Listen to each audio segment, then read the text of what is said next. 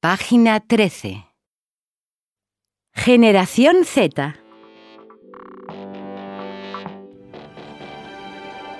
Jóvenes pegados a la pantalla.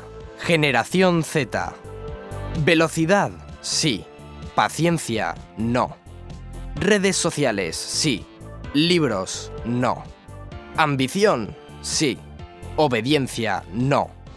Videojuegos, sí. Y deportes, no. Ojo con la generación Z, con prisas, pragmática, autónoma y testaruda. Esos 2.000 millones de jóvenes nacidos después de 1995 con Internet. ¿Cómo es el día a día? Navegan en varias pantallas y están acostumbrados al todo ahora mismo y en todas partes.